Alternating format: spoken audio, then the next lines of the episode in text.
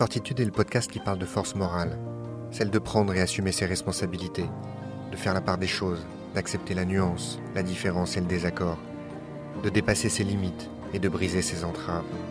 Fortitude parle de l'individu avec un grand I, celui qui est unique et tout en nuances, que l'on ne peut et l'on ne doit enfermer dans aucune case, celui qui est face à lui-même quand vient le moment de décider, de se lancer, celui qui se définit par ses choix, ses actions, sa façon d'être avec lui-même et avec les autres. Ne nous intéressons pas à ce qui nous divise, mais à ce qui nous rassemble, nous unit, l'essence de notre humanité. La volonté de dépasser ce que nous croyons être et ce que les autres pensent que nous sommes. Se dépasser pour vaincre.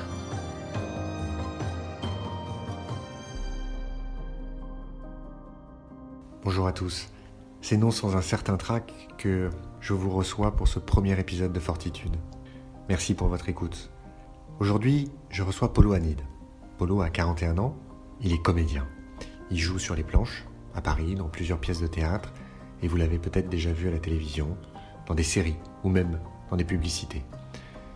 J'ai choisi de faire venir Polo car son parcours illustre parfaitement ce que je veux mettre en avant dans le cadre du podcast. En effet, Polo a commencé sa carrière comme banquier d'affaires. D'abord à New York, puis à Genève, il a eu la vie qu'on certains d'entre nous peuvent rêver, travailler dans les grandes tours, belle rémunération, une reconnaissance sociale. Malgré tout ça, Polo a décidé de tout plaquer, d'abandonner tout ce confort, comme il le décrit lui-même, pour aller chercher son rêve de gosse, celui de devenir comédien. C'est ce qu'il nous raconte aujourd'hui. Il nous parle de ses réflexions, il parle des réactions de son entourage, il parle de comment il a vécu cette prise de risque, comment il le vit aujourd'hui et comment il ne regrette à aucun moment sa décision. J'espère que vous allez prendre du plaisir à écouter cette conversation, en tout cas autant de plaisir que moi j'ai eu à la voir avec Polo, qui, par sa sincérité, sa légèreté, nous rappelle que parfois, un rêve est juste à portée de main. Bonjour Polo. Bonjour. Donc tu as 41 ans, tu es comédien, Mhm. n'est-ce Ouais. pas? Mhm. Et alors là, les gens vont me dire, mais Nicolas, on ne comprend pas, Fortitude, euh, pourquoi, pourquoi Polo pourquoi un, pourquoi un comédien? Alors déjà, je vais faire un petit propos introductif euh, et tu vas m'aider à faire ce propos introductif. Est-ce que tu sais ce que ça veut dire, Fortitude? Non, je ne saurais pas te donner une définition générale. Alors ça tombe bien, donc cette scène n'était absolument pas préparée. hein. Tout, ce- tout ce qu'on se dit là est totalement euh, live et, et- et en toute transparence, mais c'est vrai. Ah non, mais c'est vrai qu'il n'y a pas eu de répète, ça mérite d'être précisé. Mais, fortitude, c'est un mot français qui est dans le dictionnaire, hein, mais étonnamment, peu sont ceux qui connaissent euh, le sens du mot. Et en fait, c'est un mot qu'on utilise assez peu aujourd'hui. Ça veut dire, hein, yeux, effectivement. voilà, il y a un côté un peu désuet. C'est un nom féminin qui est dérivé du latin et qui veut dire courage, et euh, aujourd'hui qui veut dire, dans notre langage courant, force morale. Voilà, c'est la force morale. Et avoir de la fortitude ou faire preuve de fortitude, c'est de la force morale face à l'adversité. Euh, c'est de la force morale par rapport à des choix difficiles, euh, par rapport à des prises de risques, parfois par rapport à des positions euh, morales, intellectuelles ou autres. Et c'est pour ça que j'ai choisi ce mot. Alors, j'ai absolument pas la paternité de ce choix-là, je dois l'avouer.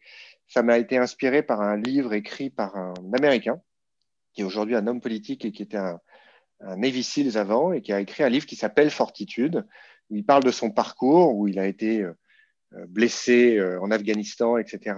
Il devait perdre son œil, puis finalement il l'a pas perdu, il a fait une carrière politique, etc. Bref, et il parle de, sa vie et de toutes les épreuves auxquelles il a fait face, et il a appelé son livre Fortitude, et ça m'a marqué, et donc j'ai décidé aujourd'hui de, lancer ce podcast sous ce nom, euh, parce que c'est de ça dont j'ai envie de parler. Et donc là, je reviens sur l'interrogation euh, qu'on pouvait se poser tout à l'heure, mais que fait Polo là? Parce que Polo n'est pas un Pourquoi ancien du GIGN, n'est pas un ancien des forces spéciales. Euh, il n'a pas été blessé en, en Afghanistan, mais euh, il, défie, il répond parfaitement, je trouve, à, à, à la thématique que je veux aborder dans ce podcast. C'est qu'un jour, Polo, tu as pris un énorme virage, puisque Mhm. tu n'as pas toujours été comédien. Et donc, du coup, maintenant, je vais arrêter de parler, parce que l'idée de ce podcast, c'est l'écoute aussi.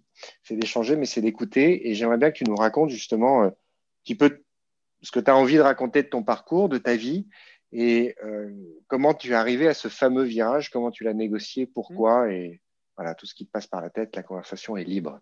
Bien sûr. Alors, c'est vrai que j'ai pris ce, ce, virage énorme, puisqu'en fait, je suis un jeune comédien, pas, pas, jeune de, par mon âge, mais jeune de, par mon expérience. Ça fait cinq ans que j'en vis. Euh, donc, je suis notamment au théâtre, mais après des séries, des, pubs. Euh, voilà, c'est un métier comme un autre, c'est-à-dire qu'on va faire des choses un peu plus alimentaires et des choses un peu plus artistiques, donc des choses par passion et euh, des choses pour s'en sortir. C'est pas un métier très facile. Ça fait cinq ans que je le fais et effectivement, dans ma vie d'avant, j'ai été banquier. 8 euh, ans, 8 ans et demi. Et au bout de 11 ans, c'est là où il y a eu ce, ce, retournement de situation énorme. En fait, je me suis rendu compte que ce qui pour moi à la base était un confort, parce que c'est véritablement confortable de bien gagner sa vie, de passer la courbe d'apprentissage qui est quand même très compliqué. J'avais énormément de, licences à préparer, parce qu'il faut des licences euh, pour pouvoir exercer dans ce milieu. Donc j'avais beaucoup de choses à apprendre et à digérer. Passer cette courbe d'apprentissage, en fait, c'est confortable parce que je gagne bien, je gagne bien ma vie, et c'est confortable parce que je sais ce que j'ai à faire. J'arrive le matin et je sais exactement ce qu'on va me demander. Tous les jours comment ça se ressemblait au bout d'11 ans. Et ce qui était donc vraiment synonyme de confort est, devenu une énorme source d'anxiété. C'est-à-dire que je n'étais pas un passionné de la finance. Ce n'est pas ce que je voulais. Je me suis retrouvé là-dedans euh, sans vraiment l'avoir choisi. Alors, et encore est-il, oui, je l'ai choisi, mais j'ai plus accepté que choisi. C'est-à-dire que j'ai choisi d'accepter.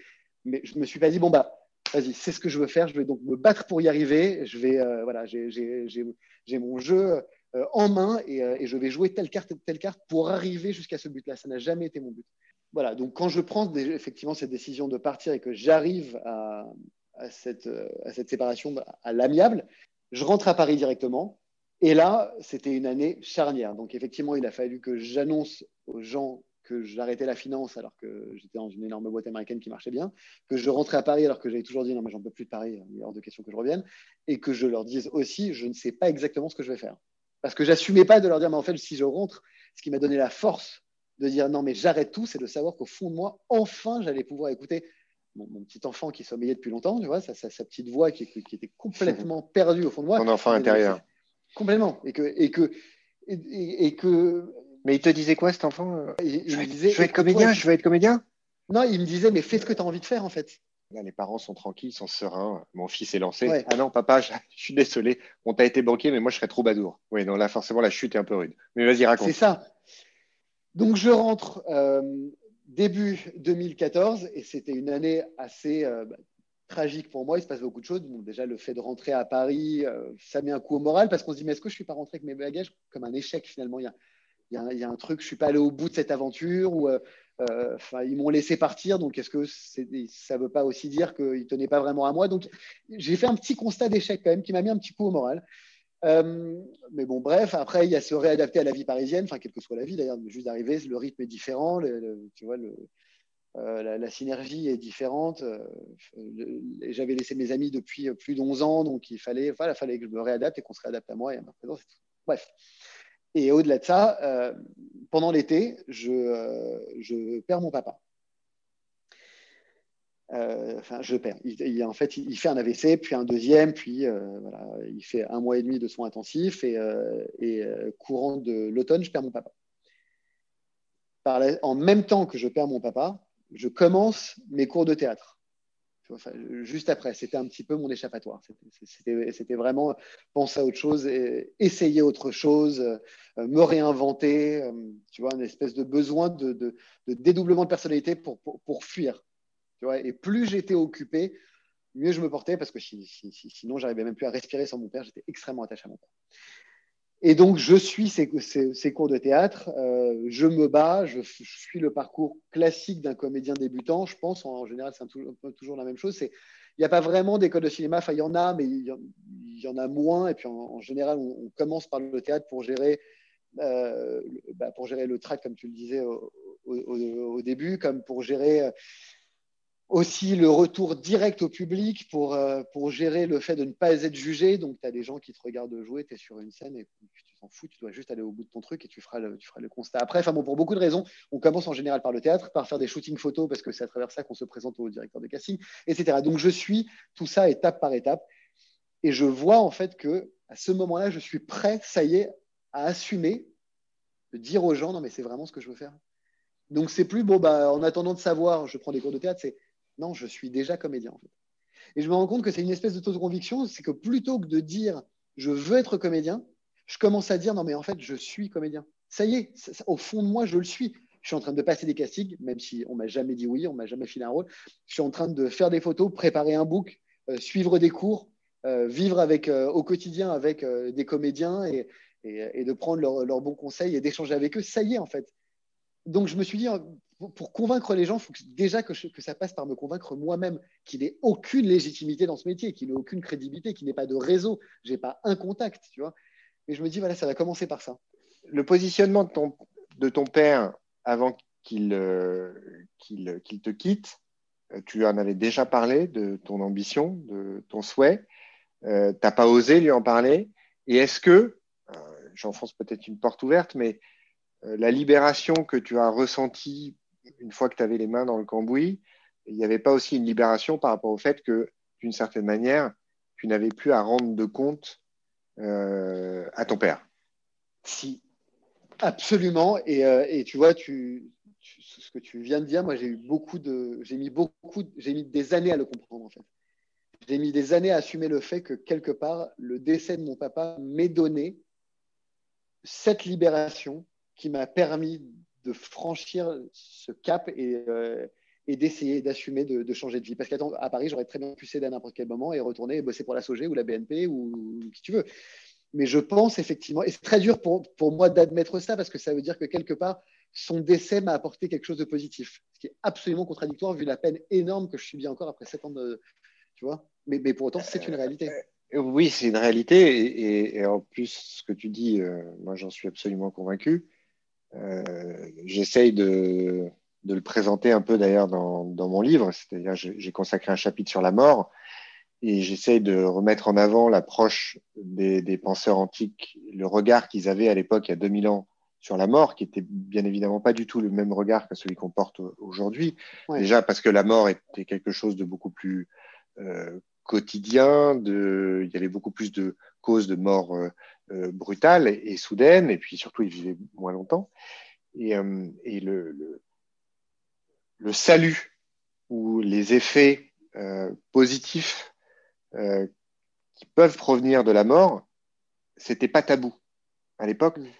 Et, et, on voit bien qu'aujourd'hui, ça allait beaucoup plus. C'est-à-dire que tu, tu, vois la précaution que tu as prise à le dire, euh, qui est tout à ton honneur, parce qu'il y a aussi un mélange de, je pense, de respect, de la mémoire de, ton père, etc. Et puis, euh, mais moi, en tout cas, j'entends complètement et je comprends et j'adhère totalement à l'idée que oui, effectivement, il y a, pu y avoir des, énergies très positives et très fortes qui résultaient du, du décès de ton père. Et, euh, et je pense que c'est pas lui faire euh, un outrage, c'est pas minimiser ta peine, euh, c'est pas minimiser euh, la souffrance euh, de l'époque ou actuelle, mais, après, c'est une réalité. On est extrêmement.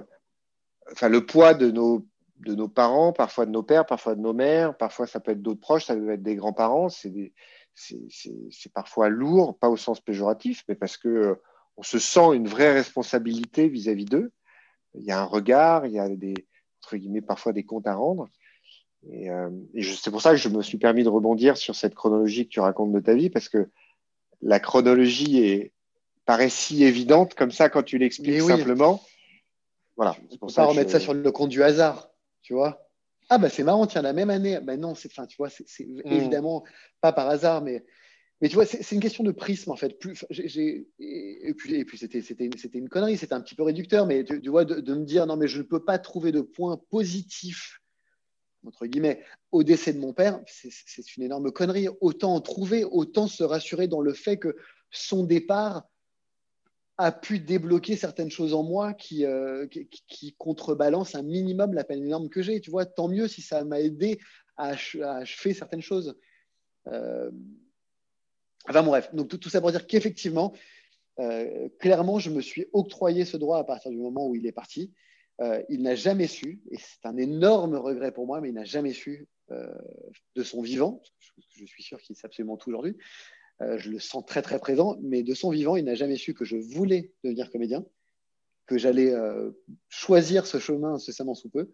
Enfin, rien de tout ça. Il a juste su que je partais de la Suisse et que potentiellement j'allais me, tu vois, que j'étais parti avec pas mal de pognon et donc que j'allais prendre quelques mois devant moi à un peu rien foutre et, euh, retrouver un chemin ou euh, une banque euh, ou autre chose ou ouvrir un business.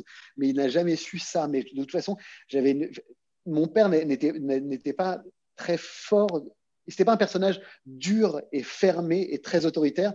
Mais pour moi, c'était quand même une figure paternelle très forte et donc qui, tu vois, qui inspirait vraiment au respect je lui ai jamais dit que, que je fumais. Euh, je suis tatoué de partout et j'avais 30 ans et euh, je n'osais pas lui montrer mes tatouages. Enfin, tu vois, mais je crois que c'était juste dans, le, dans, dans, cette crainte de le décevoir plus que d'être, de me dire non, mais enfin, il va exercer une autorité et me dire non, ne fais pas ci, non, ne fais pas ça. Enfin, personne ne peut mmh. rien dire. Tu vois, je suis pas dépendant de qui que ce soit financièrement. J'ai 30 ans, je fais ma vie, mais j'avais tellement pas envie de le décevoir. Je voulais tellement qu'il soit fier de moi que j'ai même pas osé lui dire mais si ça se trouve, je vais lâcher la banque parce qu'il adorait savoir que comme lui, j'étais, j'étais banquier toutes choses égales par ailleurs, tu as eu le meilleur déroulement possible. Je ne te parle pas évidemment du décès de ton père qu'on aurait souhaité euh, plus tardif, etc. Mais il est parti en se disant que tu étais sur les rails. Et tu parlais de prisme. Selon son prisme, vraisemblablement, c'était l'idéal pour lui. Tu étais euh, mm. lancé dans un métier qu'il connaissait, qui, dont il savait qu'il te donnait une sécurité financière. Et les parents sont, souvent très inquiets pour leurs enfants par rapport à ça, premier chef. Et donc, il est, parti serein. Et à la fois, son départ, toi, t'as libéré. Tu vois, peut-être qu'il aurait appris une semaine avant. Peut-être qu'aujourd'hui, tu te dirais, il est parti pas tranquille. Et, finalement, les avantages de, de, de, cet enchaînement euh, de pouvoir te dire aujourd'hui qu'il est parti serein et toi, ça t'a libéré. Tu n'as pas de, frustration aujourd'hui de ne pas avoir fait quelque chose que, que, tu voulais faire. Enfin, pardon, hein, je, je réagis comme ça en, en direct et, tout de suite parce que c'est ce que ça me c'est ce, que ça me suscite en fait ce que tu ce que tu dis là. Non mais je suis, et je suis complètement d'accord avec toi. Je pense je pense vraiment que que effectivement il y avait une sorte de il y avait probablement quelque chose de très apaisant pour mon père de savoir que ma situation telle qu'il l'a connue lui était très ancrée, que j'avais des bagages, que j'avais de l'expérience, que j'avais de l'argent devant moi et que j'étais en, en, sécurité. Donc effectivement et, et, cette notion tu vois de, de hasard ah bah, parce qu'évidemment, quand tu racontes ça aux gens, on va, dire bah, c'est dingue. La, même année, il s'est passé tellement de choses. Non, mais il n'y a, rien de dingue en fait. Tu vois, j'ai enfin, tout ça, c'est libéré parce que c'était logique. Tu vois, y toutes ces choses arrivent pour une raison. Si à ce moment-là, je me suis senti la capacité de m'inscrire au cours de théâtre, de démarrer, c'est pas dingue et c'est pas du hasard. il y a parfois des, significations à, nos actes qu'on sera capable d'expliquer, mais des années après. Regarde-moi, ça m'a véritablement pris des années, soit parce que j'étais en déni, soit, soit parce que je m'autorisais pas, ou parce que j'étais en culpabilité, mais je me suis pas autorisé à, voir ce que les gens appelaient un hasard, qui était en fait une suite complètement logique d'événements. Moi, je trouve aujourd'hui qu'on a un rapport à l'adversité. On va qualifier l'adversité de manière assez large, hein. tous ces événements pas toujours ultra négatif, mais imprévu, qu'on contrôle pas, qu'on ne souhaitait pas. On a un rapport à l'adversité qui, je trouve, euh, n'est plus tout à fait euh, adapté. L'adversité, c'est négatif. L'adversité, faut l'éviter. L'adversité, euh, c'est c'est forcément quelque chose qui va nous ralentir, qui va nous empêcher de faire. Ouais. Et je suis totalement convaincu du contraire. Il faut en fait réussir à, à tirer de l'adversité quelque chose et, et générer quelque chose. Et tout ce que tu viens de raconter là le démontre. Pour moi, le démontre. Et, euh, dans l'exemple extrême, qui est même celui de la mort. Et, d'ailleurs, il y a, plein de personnes, quand tu écoutes un peu les gens qui sont successful, qui racontent leur parcours, très souvent, il y a des exemples de la meilleure chose qui me soit arrivée, c'est que celle-là ne se produise pas, par exemple. Ouais. Euh, l'opportunité ratée, le, la mauvaise personne rencontrée, qui, en fait, plusieurs années plus tard, te conduisent à, à réaliser en fait que c'était une, que c'était une, très bonne chose. Du coup, comment tu fais euh, Parce que tu travailles moins. Euh, est-ce qu'il y a les castings en, visio euh, Est-ce que de la même manière que ce podcast en temps normal, on l'aurait fait face à face ou côte à côte, ah bah là, on le fait comme ça et avec le rendu que ça, ça donnera. Est-ce qu'aujourd'hui, tu, tu, travailles en visio? Comment, Quelles sont les, les, les évolutions dans le métier de comédien liées au Covid? Euh, ouais, alors c'est une, bonne question et je crois que tu parlais, je, crois que tu as dit tout à l'heure dans un autre contexte, mais que tu disais se, réinventer, je crois que tu as employé cette, expression. Euh, bah, c'est exactement ça, euh, c'est devenir un comédien numérique, c'est ne plus aller en casting ou beaucoup moins, il y en a maintenant, mais ils essaient de les éviter et, et donc ils ont inventé effectivement le, le, principe des self-tapes, donc tu envoies une vidéo de toi où tu te présentes, où tu marches, où tu montes tes profils, où tu fais les scènes qu'on te demande de faire pour le rôle. euh, et t'envoies ça et euh, ça passe sous sa caisse, mais c'est le même profil, de, enfin, euh, processus de sélection en fait. Tu vois, c'est qu'ils en reçoivent plein et puis ils les regardent toutes et ils te jugent. Donc il y a beaucoup de, de ça. Euh, donc c'est pas très handicapant pour moi, c'est très bizarre, rien ne remplace le contact. Et puis tu vois, c'est encore un autre métier de savoir véritablement gérer un éclairage. moi, je ne suis pas un technicien de son et de lumière, tu vois, c'est n'est pas mon boulot. Moi, tu, tu me mets mm. devant une caméra ou sur une scène où, quelqu'un dont c'est le métier qui est beaucoup plus fort que moi ce, sera mettre en valeur les comédiens pour bien qu'on les voit, pour pas qu'il y ait d'ombre. Donc là, il faut que j'apprenne à faire ça, que j'apprenne à poser un fond neutre, que j'apprenne où mettre la lumière, que j'achète le matériel pour. Et parfois, le résultat est très bancal. Tu vois, je, je fais ce que je peux. Donc, tu vois, ça aussi, il faut se réinventer avec les nouveaux paramètres et les nouvelles contraintes qu'on te demande et auxquelles tu es obligé de te soumettre. Enfin, tu es obligé, sinon tu n'en vois rien et tu es pris nulle part. Oui. Mais, là, tu es, obligé de te soumettre à ça si tu veux décrocher un truc. Et c'est vrai qu'aujourd'hui, tous nos, référentiels sont, totalement bousculés et, de dire que tu passes tes castings depuis euh, ton salon ou ta chambre à coucher, c'est assez dingue. Mais tu dis aussi, et je pense que tu as raison de le dire, c'est quand même le signe que quoi qu'il arrive, il y a toujours un moyen. Quoi. Ouais, ouais, il y a un moyen. Et, non, mais... et on n'a pas trop le choix non plus. Tu vois. Bah, sinon, ce serait rien. Bien sûr, non, non, mais c'est véritablement bien mieux que rien. Tu vois, je, je m'en plains absolument pas. Euh, je trouve ça juste dingue de trouver ça déjà normal. Enfin, tu vois, c'est pas comme si ça faisait dix ans qu'on avait vécu cette situation, mais je pense qu'elle était tellement choquante, tu vois, que, que on a l'impression que ça fait des années. Et parce qu'on a l'impression que ça fait des années, on s'est très vite habitué. Peut-être que c'est ça le lien de cause à effet, tu vois mais, mais, ça, me, ça me choque de, me dire que c'est la nouvelle réalité, mais je, m'y soumets complètement. Je te dis, j'ai des, des, côtés un peu réac, mais pas sur ça. Je me dis, bon, bah, personne ne le veut, ça n'arrange personne, cette situation. Et on est tous dans la même merde, donc je m'y fais. Donc ça va, donc euh, voilà. Après, bon, bah, tu vois, je suis pas celui qui est le plus à plaindre, mais peut-être pas le moins non plus. Tu vois, j'étais en, répétition sur deux pièces, donc deux nouveaux projets de théâtre à Paris qui, euh, n'ont jamais vu le jour, tu vois, euh, pour lesquels j'ai répété pendant des heures où j'ai appris, euh, enfin, tu vois, c'est 80 pages, un texte d'une pièce d'une heure et quart, une heure et demie. Voilà, j'ai appris deux fois 80 pages, euh, fait des répètes pendant des heures et probablement que ça ne se jouera pas parce que le, jour où les théâtres vont réouvrir, ben non, il y aura des prioritaires avant nous, il y aura un meilleur projet, il y aura, il y aura, des têtes d'affiches qui voudront jouer, donc on nous mettra de côté. Tu vois, mais c'est pas grave, tu vois, c'est pas grave, c'est pas grave. Je reprendrai un petit peu depuis le début et puis j'irai me battre et puis je ferai autre chose et puis c'est fine. Et, euh, j'ai une amie qui m'avait qui m'avait dit cette phrase que j'ai adorée. Euh, et qui m'avait dit en fait si, si, le boulot vient pas, mais euh, tu le crées. Et c'est mm. ça que je suis en train de faire. Tu vois, je, me, je vais me créer du boulot. Je vais pas attendre qu'on vienne me proposer des trucs genre tiens Polo, est-ce que tu veux passer un casting, est-ce que tu peux passer une audition? Non, je vais écrire. Donc en ce moment, j'écris une, une, série avec, avec, cette nana qui m'a donné cette phrase qui m'a vraiment débloqué. C'est ce que, ce que j'appelle les phrases qui résonnent. Parfois, on dit un, un truc comme ça. Euh, tu vois, entre l'entrée et le plat, et puis et après tu te dis, mais c'est tellement vrai, ça t'aide à avancer. Alors ça peut être un copain, un film, ta mère, un collègue, euh, des gens qui s'adressent même pas à toi, euh, un article dans un journal, mais ces, ces phrases qui résonnent, bah, ça, c'est fait partie d'une phrase qui résonne. Je me suis dit, non, mais j'ai fait ce métier pour me dire, je vais faire vraiment ce que j'ai envie de faire. Bah, faire ce que j'ai vraiment envie de faire, c'est peut-être me créer le rôle que j'ai vraiment envie de jouer finalement. Donc ça, c'est ma prochaine étape. J'ai beaucoup de prochaines Alors, étapes. Forcément, du coup, apprentissage énorme. Mais je, peux que rebondir. Il n'y aurait pas eu le Covid.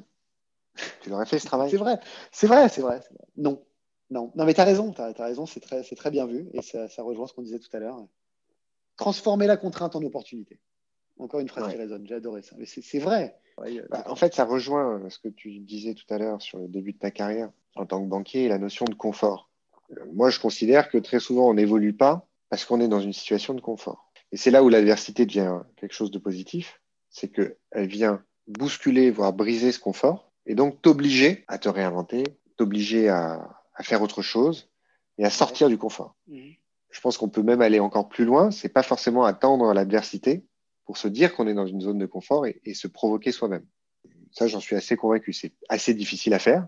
Par définition, quand on est dans une situation confortable et qu'il n'y a pas d'événement imprévu, qu'il n'y a pas d'adversité, bah, les gens sont pas maso, hein, donc ils vont pas euh, dire à leur boss tout va bien, ils sont hyper bien, hyper contents dans leur boulot. Se mettre en danger. Que vous pouvez me virer parce que vous pouvez me virer, puis c'est comme ça, je vais avoir des super idées demain matin. Non, c'est pas ce que je dis. Mais voilà, il peut y avoir un espèce de ronronnement.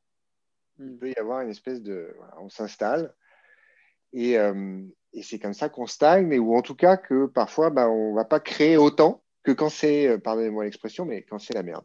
Et ouais. je pense que typiquement euh, l'exemple que tu viens de donner là est assez euh, significatif parce que je connais pas ta vie au quotidien et il n'y a pas de jugement de valeur, mais j'imagine qu'avec le rythme de tes sollicitations, de tes tournages, euh, tes contraintes sociales, etc., il y a toujours une bonne raison pour pas se mettre à travailler sur un projet comme ça, qui est par définition un projet où il faut quand même se poser, il faut prendre la plume. Voilà. Moi, je suis à peu près convaincu qu'il y aurait eu beaucoup moins de, possibilités pour toi de te lancer là-dedans s'il n'y avait pas eu le, le Covid et les circonstances actuelles.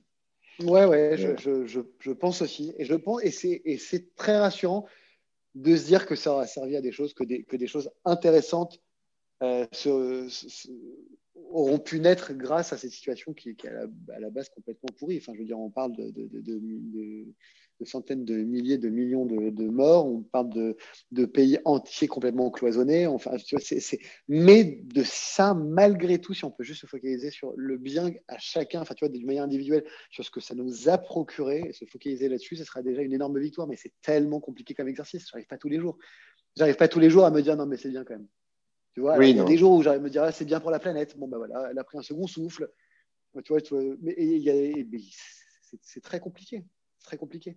Et pour revenir sur cette notion de confort, enfin, je, crois qu'on ne réalise pas à quel point ce mot est horrible. Enfin, encore une fois, hein, juste une opinion et rien de plus, mais ce, mot m'effraie et je, je, me répulse au plus haut point. Quoi. Le confort, je trouve que c'est tellement péjoratif. Enfin, je veux dire, la seule chose qui devrait être confortable, c'est ce fauteuil et ton canapé, tu vois. Mais enfin, ta vie ne peut pas être confortable ta relation avec ta nana ou ton mec ne peut pas être confortable. Mais mon Dieu, merde, mais barrez-vous et gueulez, quoi. Si c'est seulement confortable. Barrez-vous, euh, barrez-vous de votre mariage. Bah, mais si c'est si bah. tout ce que tu retiens de la personne avec, avec, laquelle tu partages ta vie, de dire Ah ben je suis dans une relation confortable, si c'est tout ce qui reste, ben, enfin, moi, si ça m'arrive, je te jure que je me lève et je me barre. Je peux le conseiller à personne parce que, je, n'ai pas du tout cette prétention.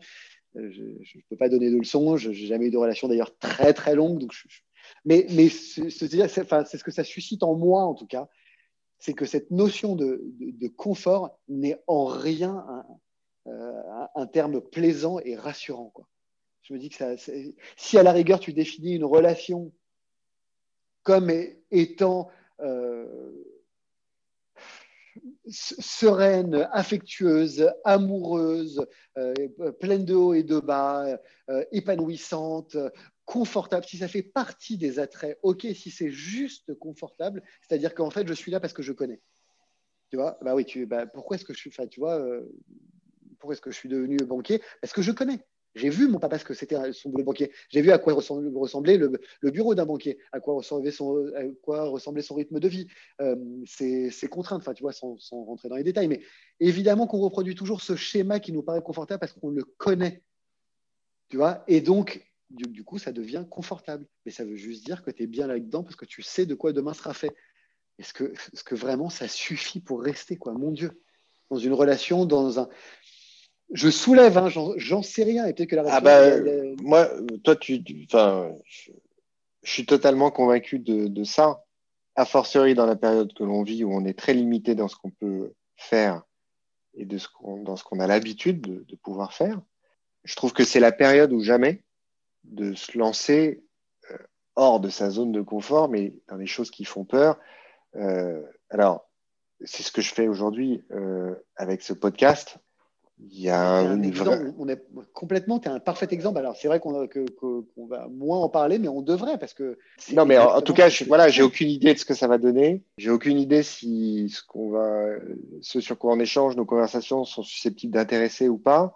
C'est un exercice qui est entièrement nouveau. J'aime pas forcément me mettre en avant. Et, et tu vois, pas plus tard qu'hier soir, euh, je, je, disais à ma femme, euh, je me demande si je vais pas tout arrêter. J'ai envie de tout arrêter. J'ai envie de tout arrêter là. Et, c'est une réaction physiologique et psychologique extrêmement naturel. Pourquoi? Parce que notre cerveau, il fonctionne pour t'empêcher de faire des choses qui potentiellement peuvent être nuisibles. Et ça va très très loin. C'est bien pour ça que si demain matin je te dis, Polo, s'il te plaît, change un peu de rythme de vie. Maintenant, tu te lèves à 5 heures, tu me fais 50 pompes, 30 tractions, et tu me fais un jeûne de 16 heures, bah, ton cerveau, tu sais ce qu'on explique comme euh, ah, mais je me trouve des excuses, ou je me retourne dans le lit, je me lève pas. Et en fait, c'est pas une histoire de motivation, de conscience ou de. C'est juste, c'est ton cerveau qui, après des centaines de milliers d'années d'évolution, est calibré pour te mettre jamais en danger ou limiter tes zones de danger. Et c'est vrai pour tout, tu peux le décliner pour tout. Et notamment les prises de risques professionnelles, personnelles. C'est terrible, mais il y a tellement de couples, comme tu dis, qui traversent leur vie, 40 ans, 50 ans. Les deux sont convaincus qu'ils n'ont rien à faire ensemble. Mais l'alternative, c'est de sauter dans le vide, c'est l'inconnu. Et ben ça, il y aura toujours quelque chose qui va, qui va retenir et qui va bloquer. Et tu peux le décliner pour à peu près tout. C'est vrai que l'idée de ce podcast, c'est surtout pas de parler de moi, faire parler mes invités, de parler mes invités, mais j'ai aussi dans l'idée de d'essayer d'illustrer que ce que j'ai envie de mettre en avant, ce que j'ai envie de promouvoir par ces conversations, c'est aussi des choses que j'ai vécues, parce qu'il y a aussi une histoire de, de crédibilité qui est importante. Aujourd'hui, il y a beaucoup de gens qui parlent. Les réseaux sociaux font qu'on entend de plus en plus de monde, mais il faut faire un peu attention à qui, qui parle et qui dit quoi et s'ils ont vraiment euh, une légitimité à le faire. Mais moi, j'ai décidé d'épouser ma femme, j'avais 23 ans, et absolument tous les paramètres, tous les paramètres de mon cerveau et de mon entourage euh, militaient pour pas que je le fasse parce que euh, bah, rationnellement, c'était un engagement, un engagement pour la vie, c'était euh, des contraintes, des limitations. Quand on a 23 ans, le, discours, c'est plutôt de dire ah là là, il faut embrasser la vie, il faut se jeter dedans à corps perdu, etc y a plein de discours très rationnels qui, militaient contre. Et je me souviendrai toujours de cette sensation que j'avais. J'étais à la terrasse d'un café avec des copains qui me disaient Mais t'es fou, une seule femme? Ah, Mais t'es fou. Tu vois comment un garçon à 23 ans peut être assez philosophe ah et tout en subtilité dans le discours. Hein. Euh, et je me suis dit, et j'ai ressenti la sensation de me dire Ok, ils ont raison, mais en fait, je ferme les yeux et je saute tu le sentais, tu en avais la conviction, tu savais que c'était la bonne mais, décision. mais mais il y avait forcément, pour aller au bout de ce sentiment que tu décris, mais, et le transformer dans une décision, dans un acte, il y a un hmm. moment, tu es obligé de passer ce cap, de sauter, d'où l'expression sauter dans le vide. Et euh, je trouve, hein, parce que c'est vraiment cette sensation-là. Pour en revenir à ce qu'on disait, aujourd'hui, il y a moins de perturbations, il y a moins d'opportunités aussi euh, extérieures euh, il y a peut-être un peu moins de facilité. Et je trouve que, et d'ailleurs, ça se voit, il y a énormément de gens qui arrêtent leur boulot et qui se lancent dans quelque chose de complètement différent. Il y a énormément de création d'entreprises, il y a énormément de gens de qui. Reconversion, ouais, ouais. Ouais, de reconversion, des gens qui profitent du télétravail pour changer de lieu de vie. Et tout ça, je trouve, est l'illustration objective de ce que l'adversité ou une situation difficile, complexe, euh, qui t'empêche de faire des choses, bah, si toi tu mets ce qu'il faut, eh ben, t'en, ressors quelque chose, vraiment, t'en crées quelque mm. chose. On a parlé un peu tout à l'heure, euh, enfin c'est toi d'ailleurs, je crois, qui, qui, a parlé, tu as dit euh, ma philosophie. Euh, tu alors justement, forcément, ça a résonné dans ma tête. Je me suis dit, tiens, on va le reprendre là-dessus. Est-ce que tu as une, philosophie? Tu as une philosophie perso? Est-ce que c'est quelque chose qui t'intéresse? Est-ce que tu, voilà, tu réfléchis un peu à, comme je le disais dans le, premier teaser du livre, hein, euh, dans un des teasers du livre, pardon, en l'occurrence, c'est pas le premier, je, fais une erreur, mais euh, c'est la nécessité de réfléchir un peu sur ce, qu'on a à l'intérieur, un peu moins à son image, mais un peu plus à ce qu'on qu'on est à l'intérieur, à son âme, euh, la conscience de soi, la conscience de ce qu'on a envie d'être, de est-ce que c'est des choses qui t'intéressent? Est-ce que tu y réfléchis? Pas du tout. Est-ce que tu y réfléchis par accident? Euh, est-ce que tu as une philo perso? Est-ce que tu as une philosophie à toi? Oui, j'y pense. C'est-à-dire que oui, je suis dans une remise en question. Je te, disais que ça avait débloqué ce qui s'est passé dans ma vie. Beaucoup de choses ont, débloqué ce truc où j'ai l'impression d'être beaucoup plus à l'écoute et dans l'analyse de moi-même. Euh, et je te dis ça, je, suis dans une curiosité permanente d'amélioration. Euh, donc, et pour ça, je peux utiliser tous les moyens. C'est-à-dire que je vois un psy régulièrement depuis très longtemps. Euh, je m'en cache absolument pas, je l'assume totalement. Et puis, et puis, je trouve ça passionnant parce que, parce que parfois, j'apprends beaucoup de choses sur moi-même, parfois, je m'améliore, parfois, j'apprends rien du tout. Euh, j'ai l'impression d'être bloqué, ça m'emmerde. Et puis, parfois, j'ai l'impression d'être devant un prof qui me donne un cours et je trouve ça passionnant. Parce que, bref. Et je vais être aussi euh, quand je trouve pas mes réponses ou quand mon psy ne me, ne me, suffit pas ou quand je peux être anxieux et, et, je, veux sortir de cette situation-là, plutôt que de me dire bah, je vais laisser le temps faire les choses, je vais avoir une démarche un peu proactive où je vais me dire mais ça, ne marche pas, il faut que je me débrouille. Donc je me suis fait tirer les cartes, je suis allé voir une chamane, enfin tu vois, je suis allé voir une voyante, enfin j'essaye ces trucs-là. Alors après tu me parles de philosophie, on n'y est pas exactement, mais c'est juste pour te dire que j'ai une, une approche et une dynamique de vie de remise en question, d'essayer de comprendre les choses, de ne plus subir. Donc ça, c'est déjà une chose j'ai eu trop l'impression de subir en nombreuses années, je crois que je fais référence notamment à, mon parcours professionnel, pour me dire maintenant, mais je veux plus subir en fait, je, je, veux, plus être en réaction, je veux être en action. Donc c'est pareil, c'est toujours aller chercher les choses avant qu'on me les propose. Euh, tu vois, faire en sorte que les opportunités euh, n'aient pas à venir, que j'aille les chercher. Et j'ai pas une philosophie, j'en ai plein. Tu vois, euh, j'ai des valeurs très fortes que j'essaye de ne pas oublier. Euh, j'ai le risque-récompense. C'est un, un, truc qui m'est cher. plus tu prends des mhm. risques, plus tu vas avoir une récompense. Euh, voilà. Ça rejoint toujours un peu la notion de confort, tu vois. À l'inverse, rester dans un confort, bah, c'est quand tu sors de sa zone de confort, de ta zone de confort que se produisent les miracles. C'est une phrase à la con, mais que j'avais bien aimée, parce que c'est clair que c'est pas en restant planté au même endroit, qui va se, qui va se passer des choses, enfin, du moins, pas pour moi. Euh, euh, j'ai une approche au. Je donne beaucoup d'importance au karma, donc ça aussi, c'est une philosophie pour moi, de me dire que oui, je peux complètement m'en sortir en, euh, avec un mensonge, une arnaque, un truc, un, en me faisant passer pour qui je suis pas, en, tu vois. Je peux complètement m'en sortir là où je m'en sortirai pas, c'est-à-dire que sur, sur, le long terme, la vie va me le rendre. Et donc, ce karma-là m'effraie, et parce qu'il m'effraie, qu'est-ce que ça me donne cette rigueur. Mais c'est ça en fait, c'est, tu vois cette. Euh, c'est la, la, justice boomerang? Complètement. c'est bien résumé. Moi, je l'avais, je l'avais en anglais, mais j'ai eu peur d'être trop pédant, alors j'ai pas osé. Oui, tu as bien fait. c'est trop tard, je vais te le sortir. What goes around comes around. Tu vois, c'est, vraiment ça. Genre, tu fais le truc, tu as l'impression que tu vas t'en sortir, mais non, il y a un moment où ça va te rattraper et tu vas te le prendre effectivement de boomerang. Donc, l'effet boomerang, c'est pas mal. Ça, c'est parlant et, c'est, c'est vraiment ça. C'est un, c'est un peu karmique. Et je te dis ça parce que j'ai envie d'y croire et parce que c'est mes petites leçons de vie, tu vois, où je me suis dit, ah, ok, d'accord. Pas envers moi-même, mais pareil, donc toujours ces trucs qui me sont chers. Je te disais aussi, ça aussi ma, philosophie sur, l'injustice, l'acceptation de l'injustice, parce que tu dis, non, mais en fait, c'est pas juste, mais tu vas voir qu'un jour ça le sera. En fait.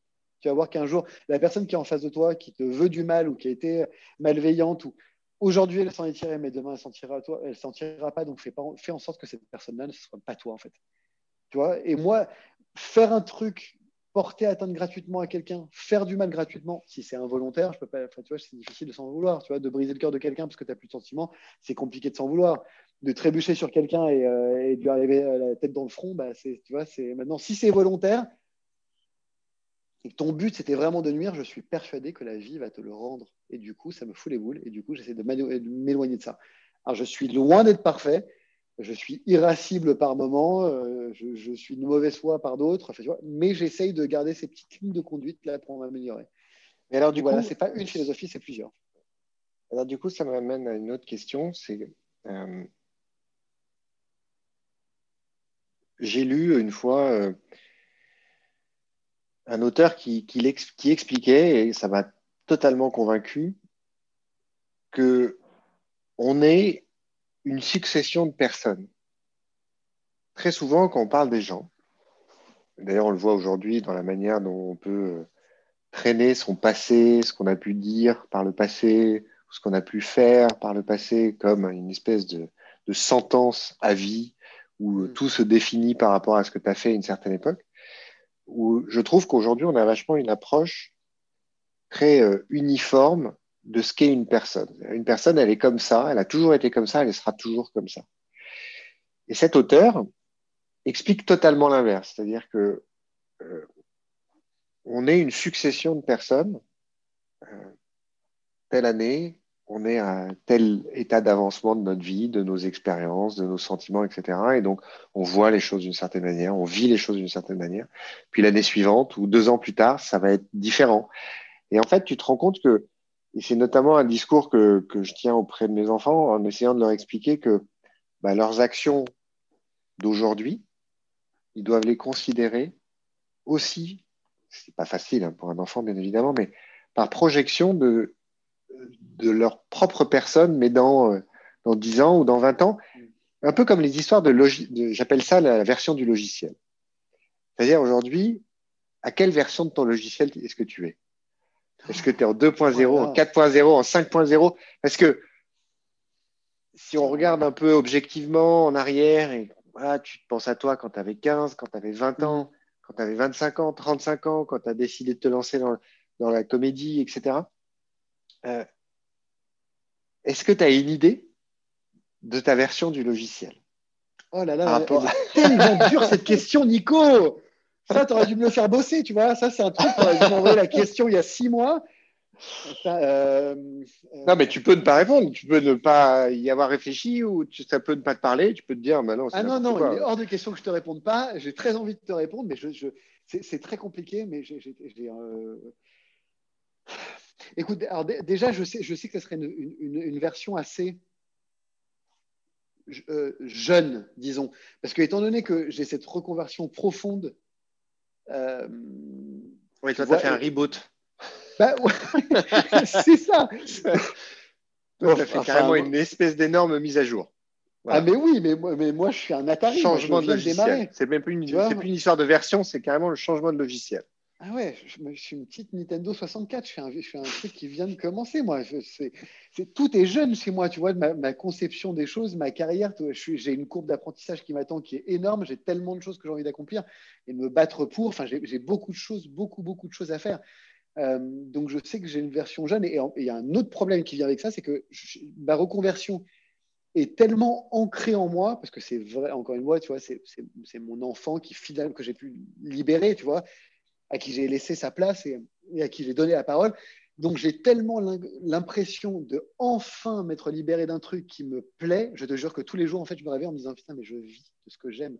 Pour moi, qu'on me dise que je, que, que je bosse là-dedans, le premier chèque que j'ai reçu pour jamais deuxième soir pour cette pièce, quand je l'ai reçu, je ne l'attendais pas. Et quand je l'ai reçu, j'ai ouvert l'enveloppe. Je te jure, ce que je me suis dit, c'est et en plus, ils me payent. Mais les mecs, je le ferai à l'œil. Bon, aujourd'hui, j'ai changé. aujourd'hui, je vous explique. Il est où le chèque? Faut ouais, pas décoller. Tu ouvres, tu ouvres, toutes les enveloppes assez nerveusement. c'est mignon d'être passionné, mais il y a un moment où il faut bouffer. Tu vois oui. Non, non, ça, ça, mais, mais pour te dire que c'est tellement un changement fondamental que j'ai l'impression déjà d'être jeune j'ai 41 ans, je ne suis plus jeune. Enfin, je ne suis pas vieux non plus, mais voilà. Mais bon, enfin, j'ai 41 ans, je viens de trouver vraiment la voie que je veux, je viens de trouver la femme de ma vie, je viens de, tu vois, enfin, je me sens épanoui. Là, il y a peut-être un scoop. Mais c'est tout. je plaisante. Euh, ouais, non, je te dis, il n'y a pas de tabou, pas de tabou aucun. Mais, euh... tu vois, ça fait partie. Non, oui, non, mais c'est intéressant ce que tu dis. C'est intéressant ce que tu dis. C'est d'autant plus intéressant que c'est rare. Parce on connaît tous le concept de la crise de la quarantaine, alors qui peut-être parfois peut être plus prononcé chez certaines personnes que, chez d'autres. Toi, tu es en train d'expliquer, ah, moi j'ai 41 ans, j'en ai 18 dans ma tête. En fait, je commence mes études, je commence mon stage, je commence une nouvelle vie, j'ai tout à apprendre, j'ai tout à découvrir, j'ai tout à vivre. Euh, c'est le renouveau. je trouve ça génial. Je trouve ça génial parce que c'est un peu ça. Euh, c'est de manière très posée et réfléchie. Hein. Oui, oui. je ne suis pas un jeune labrador non plus. Tu vois, je ne suis pas en train de courir partout et de me dire Ah, c'est dingue, c'est fou. Tu vois, je, suis, assez conscient de ce qui se passe, mais j'ai encore cette excitation parce que j'adore la découverte. J'aime vraiment beaucoup ça. Ben, j'adore l'apprentissage et je me dis et je me suis fixé des objectifs énormes. Tu vois, donc, donc vraiment, je, je, crois que, je crois que je suis une version de mon logiciel qui, qui, qui est assez, assez récente. Quoi. Je suis dans les premières versions. Encore, mais c'est fine, hein, ça va. C'est c'est juste qu'il faut se faire, faut que je me fasse encore à l'idée que c'est ma nouvelle réalité. Voilà. je ne suis pas encore ancré là-dedans en te disant, mais ça y est, c'est lancé, ça fait des années. Non, je suis encore en train de découvrir beaucoup de choses. Je vais te montrer quelque chose et je voudrais que tu me dises comment, ce que ça te provoque chez toi. Ouais. Alors, quand on sera plus au pilote et que la, technique sera parfaitement maîtrisée, c'est quelque chose qui apparaîtra à l'écran, tu vois. Là, malheureusement, je, peux, je suis obligé de le faire un peu à l'ancienne. Et pour ceux pour qui nous écoutent, c'est un, en fait, c'est un, une feuille sur laquelle se figure un tableau où il y a 52 colonnes et 80 lignes. Ce tableau, je l'ai reproduit dans mon livre. Et en fait, ça représente une vie de 80 ans. Chaque case, c'est une semaine. Oh là là là là là. Et alors, je l'ai mis dans mon livre parce que euh, un des chapitres, euh, c'est sur le, temps et notre rapport au temps. C'est quelque chose qui, moi, me passionne. Euh, notre rapport au temps. Et, et, en plus, je considère que c'est un peu le, c'est la valeur cardinale. Du temps découle tout.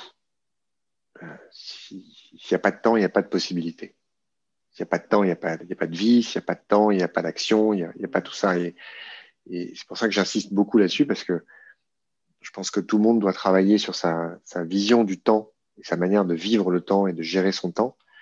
Euh, ça doit être une absolue priorité en réalité, parce que de là découle tout le reste.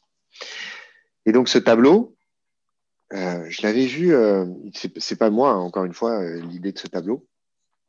Euh, je l'avais vu une fois sur une vidéo, je sais plus ce que c'était, un truc de motivation ou quoi que ce soit.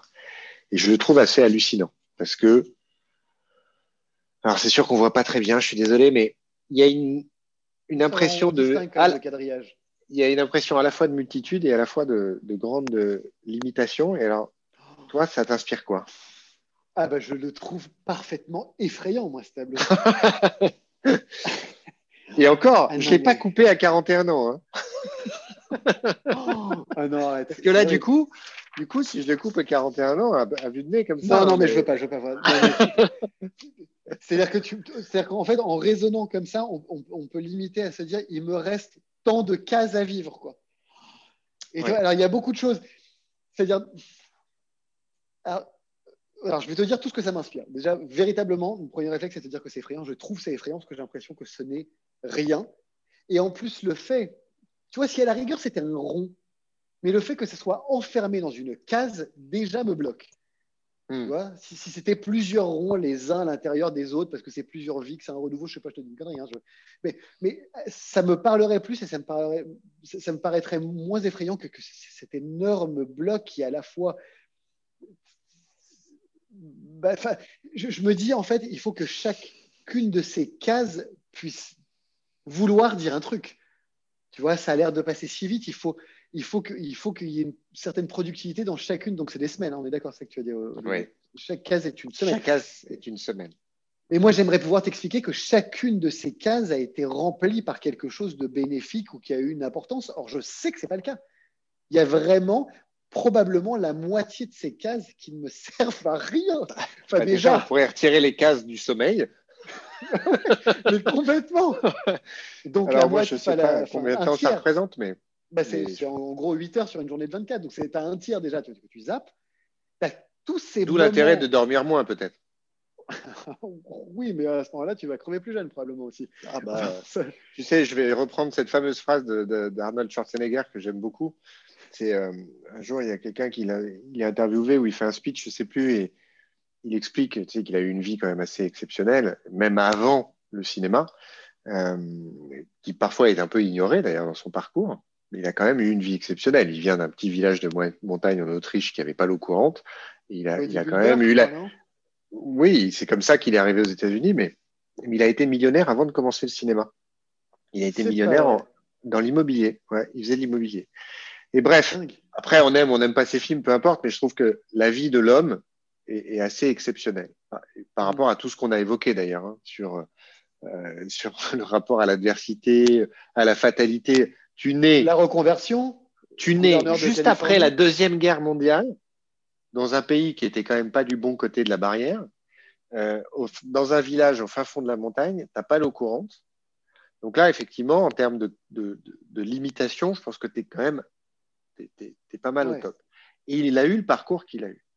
Donc, je, voilà, il n'y a pas que des choses idiotes à dire. Bref, et pendant l'interview, il explique que justement les gens ont un mauvais rapport au temps et que dans une journée, il y a 24 heures.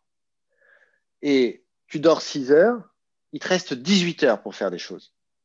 Et là, le journaliste, il dit, mais 6 heures, moi j'ai besoin de mes 8 heures de sommeil. Un peu comme ce que tu viens de dire. Et là, Schwarzenegger, il répond, il dit, sleep faster. j'adore. Et j'adore cette phrase. Sleep faster. Et c'est exactement ça. C'est-à-dire que euh, euh, il faut quand même qu'on revoie notre rapport au temps parce que la part qu'occupe le sommeil là-dedans, elle est énorme. Elle est énorme. mais tu vois, je, vois ça, c'est assez, anxiogène parce que je, me dis, ça, paraît quand même rien. Enfin, tu vois, si, on, se substitue en certaines cases de semaines, euh, on n'est que dalle et donc il faut qu'on soit plus productif. Ça voudrait dire que, tu vois, si, si, moi, quand je vois ça, c'est ça mon idée que, j'ai abordée tout à l'heure, c'était de me dire, il faudrait à la rigueur que chacune de ces semaines veuille dire quelque chose, que j'ai pu, que pu accomplir quelque chose.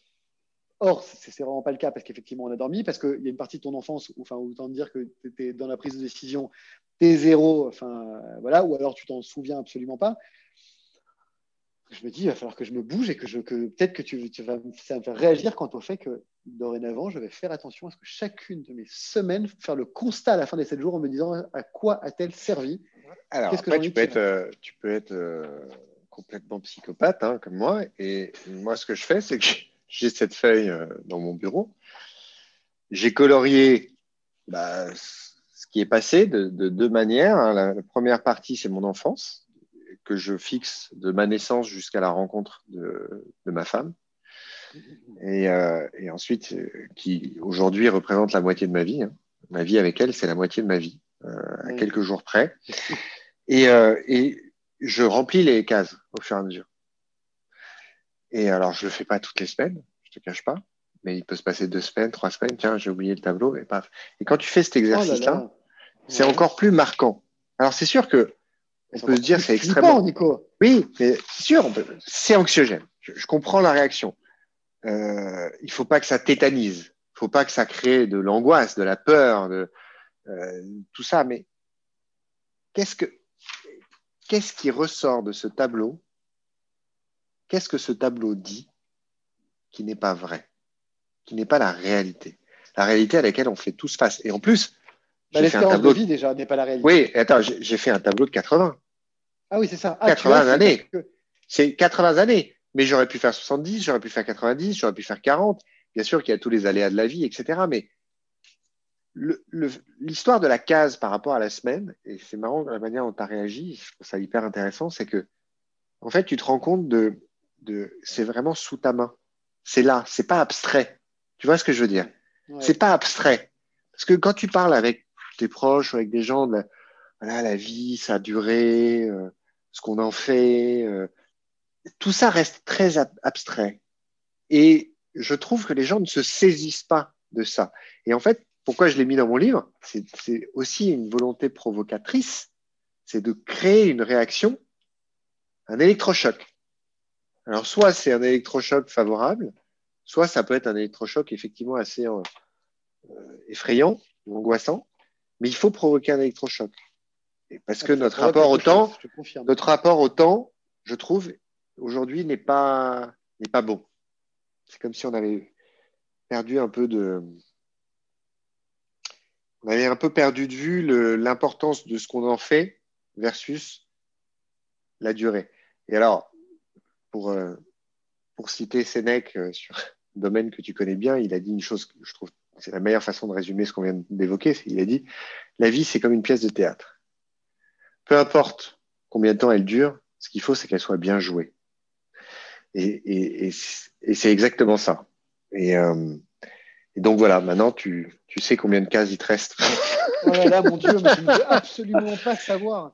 Bon, Polo, on arrive à la fin de, cet épisode. Bien. Alors, il y a là un rituel à la fin. Ah sais pas si tu te souviens de cette scène dans, dans Skyfall, le James Bond. Ouais. moi, c'est un, un, film que j'ai beaucoup aimé. Je trouve que de la franchise, c'est un des meilleurs. Il y a un moment où il, il, passe un test psychologique parce que tu sais, il a été euh, hors service pendant longtemps. Il n'a pas pris du bib parce que c'est Daniel Craig, mais il a mal picolé, il n'arrive plus à tirer très droit, etc. Et donc, ils veulent quand même vérifier s'il est, euh, s'il est apte au service. Donc, ils le mettent devant un psy et, et il lui fait l'exercice du, euh, du mot, c'est-à-dire que le psy donne un mot et il doit répondre par un mot.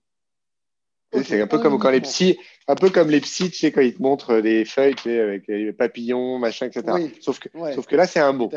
D'accord. Voilà, donc il lui dit euh, agent et il répond provocateur. tu vois? D'accord. Voilà. Et, Ok, donc tu vas hum, faire cet exercice-là. Très bien. Ça va être assez rapide. hein. Je- bien évidemment, tu joues le jeu, tu essaies de ne pas réfléchir. Et euh, il y, a- il y a une dizaine de mots, c'est parti.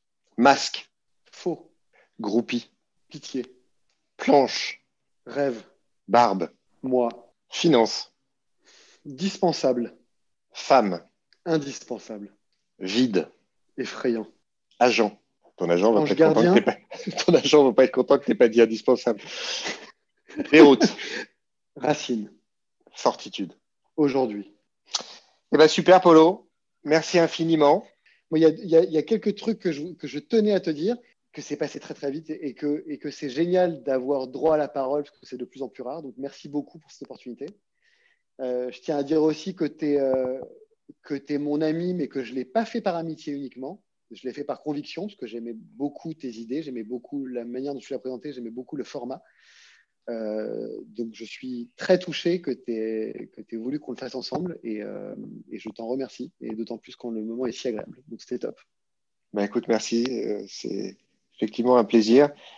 Et moi, ce que je voulais dire pour conclure, c'est que ce que ceux qui nous écoutent doivent avoir à l'esprit, c'est que je fais ce que je fais là et cette idée de podcast, ça vient vraiment de l'intérieur. Il n'y a pas de, il n'y a pas de projet de carrière, il n'y a pas de, a pas de plan euh, sur l'avenir ou quoi que ce soit. C'est, euh, se donner la possibilité de, bah, voilà, de parler, de converser, d'avoir un vrai dialogue, euh, d'être en désaccord, de, de s'écouter, euh, d'échanger. Et puis, euh, voilà, ça plaît, ça plaît pas. Ce moment que j'ai passé avec toi, il, pour le coup, sur ma case de cette semaine que je vais que je vais cocher, bah, ce moment-là, il remplira ma case. Et, euh, Ouais, et la mienne, le reste, vraiment. et le reste, euh, c'est assez secondaire. En tout cas, merci, merci à toi, merci à tous.